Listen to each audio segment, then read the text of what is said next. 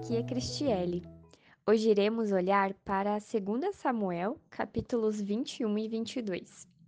No capítulo 21, nos é narrada a maldição que estava sobre o rei Davi e o povo de Israel. Houve fome por três anos consecutivos. Davi então busca no Senhor uma resposta do porquê isso estava acontecendo. E Deus o responde que Saul havia descumprido sua promessa quando prometeu poupar os gibeonitas e não os poupou. Davi, por vezes, não buscou a Deus em diversas situações, mas quando passava por dificuldades, ele clamava ao Senhor, buscava a Deus. Assim também somos nós. No momento da dor e do sofrimento, é onde tendemos a nos aproximar mais de Deus. Nesses momentos é que buscamos as respostas, onde queremos estar mais perto do Pai. Em seguida, no capítulo 22, Davi fala com Deus através de um lindo cântico. Este mesmo cântico se encontra no Salmo 18.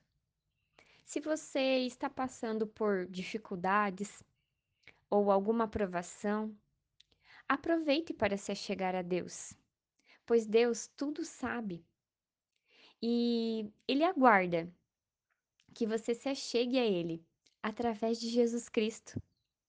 Que você se achegue à sua presença com o coração contrito.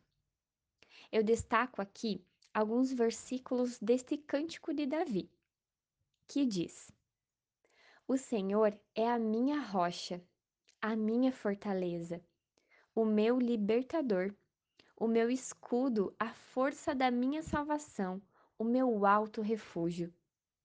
Na minha angústia, invoquei o Senhor, gritei por socorro ao meu Deus.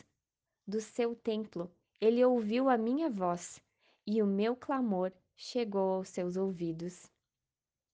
Meu querido irmão, minha querida irmã, que nesse dia você possa também, assim como Davi, ter essa liberdade por meio de Jesus Cristo de se achegar à presença do Senhor e clamar por socorro, ter a certeza de que Deus é a tua rocha, é a tua fortaleza, é o teu libertador, e é através dele que veio a minha e a tua salvação.